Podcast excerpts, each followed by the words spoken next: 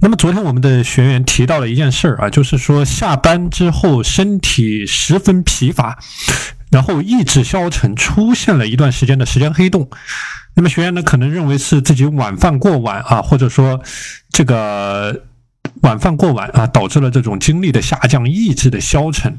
那么面对这种情况，我们在每天的时间管理和精力管理的过程当中，应该怎么样去做？怎么样在一天当中，或者说在你结束了一天的工作之后，你能够迅速的恢复精力？这个是一个非常重要的点。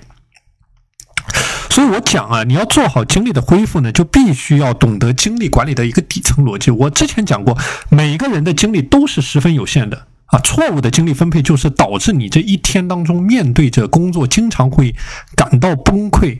就是，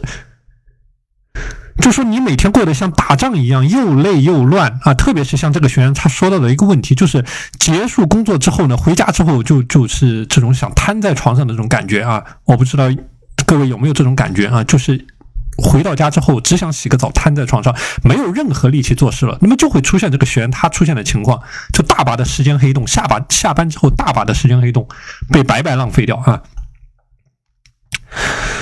所以这里呢，我要跟你详细的讲一下。那么面对着这种高强度的工作之后，怎么样去迅速的恢复精力？那包括我自己的这个工作强度也是非常的大。那么我除了每天日常的工作，还有其他很多事情要做，那么日程表非常的满。那么，面对这种情况，更是需要我们做好每天的精力恢复啊！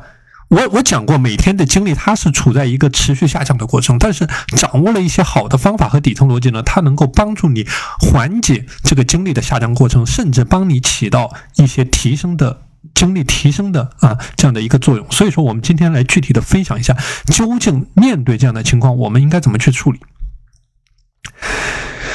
那么，首先我要讲的第一个点啊，就是去提升你的精力的存量。我之前讲过，你每天的时间、精力、意志力都是非常有限的、宝贵的资源，所以说你要把这些宝贵的资源呢用在刀刃上去，产生最大的时间的投资回报率。那么你可以把精力的存量理解为跑步的过程。那比如说你有跑五百米的体能，你你上来就跑啊，往死命跑。那跑完一百米，你就你就用完了五百米的体能，你自然跑不远。但如果你跑步的时候能够快慢结合，你用五百米的体能，你跑出了一千米的距离，这个时候我们就说你做好了精力的存量，你创造出了更多的价值。所以，关于这个精力存量的提升啊，我之前给大家分享过一些好的习惯。那比如说啊，我们的饮食的控制，我之前讲过，你控制热量的摄入，你的热量摄入的过低，你你身体所有的器官都在忙着消化。就像这个学员提到的，晚饭之后，他所有的身体器官都在消化，那自然你每天精神不振，你整天昏昏沉沉，你整个人都没有精气神。所以，这个是第一个要注意的点啊，控制热量的摄入，调整饮食的结构。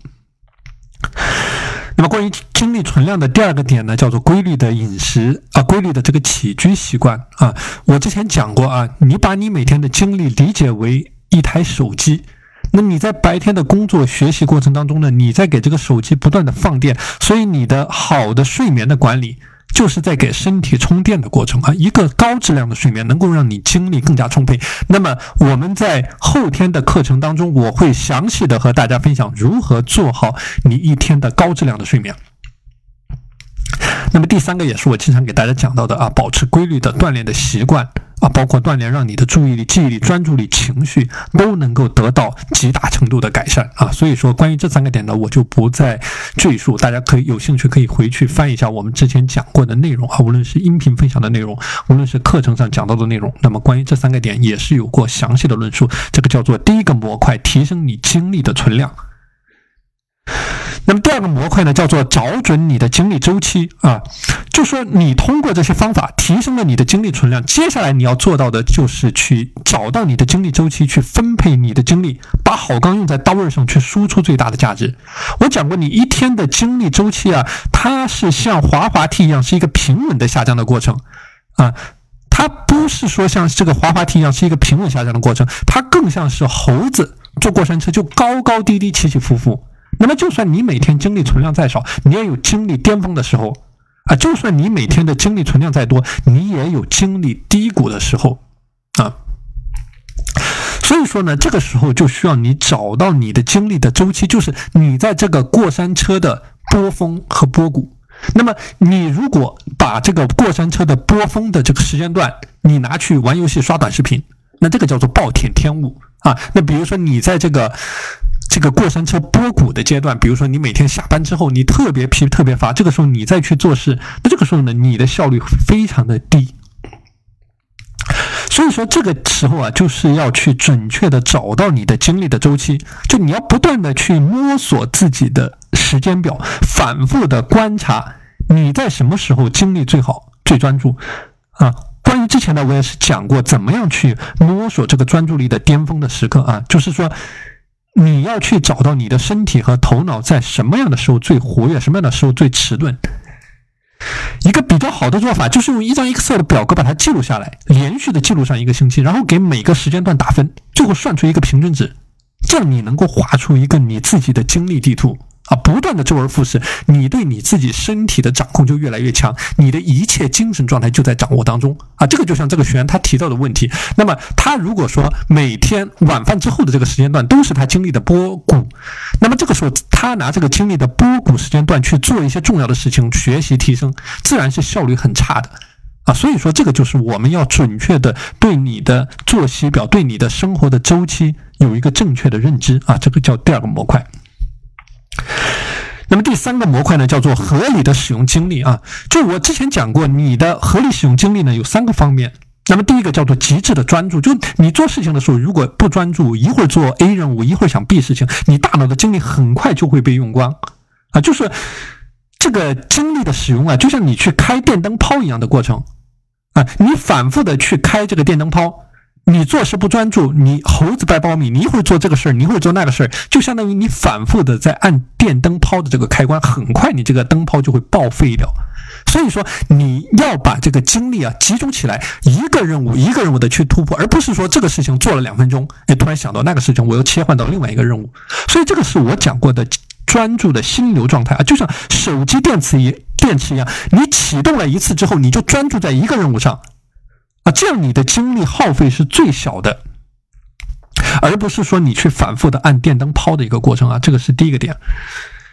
那么第二个点呢，叫做恢复精力的过程啊，我讲过这个恢复精力，它就像钟摆一样。你通过周期性的使用精力和补充精力去完成精力的分配，比如我之前讲过的番茄钟，你极致工作二十五分钟，你消耗了大量的精力，这个时候呢，你就要花五分钟的时间去补充精力。那补充精力的方法有很多，我之前讲过，深呼吸、冥想、喝水、起来走动、吃巧克力等等，这些都是恢复你精力的很好的方式。我之前说过啊，这个番茄钟它是成年人上下课的闹铃。他讲的一个意思就是说，你通过二十五分钟的全力冲刺，啊，找到完成你所对应的任务。那么这个时候呢，你是需要恢复你的体力的。你不是你跑步的时候，不是说一直在冲刺，你是跑一跑停一停啊，或者说跑的比较快和跑的比较慢的阶段来回的交替。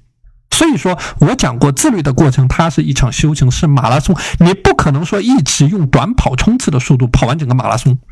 那比如说这个学员，他如果说一天当中都处于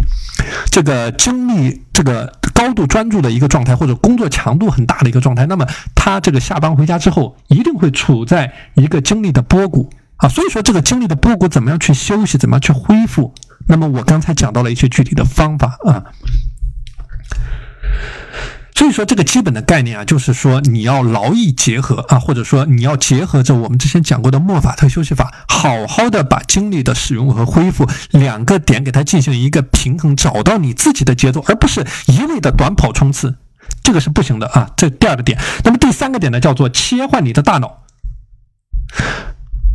我讲过切换大脑的概念呢，就是你的大脑皮层里面有一百多亿个神经细胞，功能区它都不大一样。它们以不同的方式排列组合成各种不同的联合的功能区，所以你在不断的切换你的工作内容，就说你能够让某一个区域兴奋，另一个区域休息。那比如说我工作的时候啊，我会在每一个工作的颗粒度之间不断的来回的切换，一个颗粒度我专注做一件事情，我发现这样的事情是让我效率最高的。啊，就是你不停的做不同性质的工作，你大脑的大脑皮层的兴奋区域在不断的切换，就是说一个区域在兴奋，另外一个区域在休息，那么这个也能够很好的起到帮助你恢复精力，或者说帮助你减缓精力下降的一个过程。啊。所以说，这个是今天给大家分享的关于针对这个学员的问题，如何做好一天时间管理当中的精力恢复的快速的精力恢复的过程啊。三个主要的方面，包括你要提升你精力的存量，就你的整个手机电池的电量啊，这个是非常重要的一个概念。那么另外呢，你要学会合理的休息啊，合理的工作任务的切换啊，二十五分钟、五分钟，或者说你自己喜欢的节奏，你的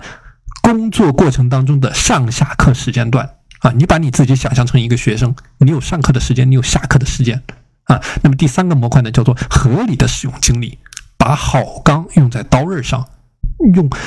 在最黄金的时间段。去输出最大的一个价值啊，所以这个是我们讲如何去快速恢复精力的一个底层逻辑。当然呢，你一定要结合着你自己的实际情况，把我刚才讲到的这种纲要性的东西、指南性的东西，能够落地到你的生活当中，这个是关键。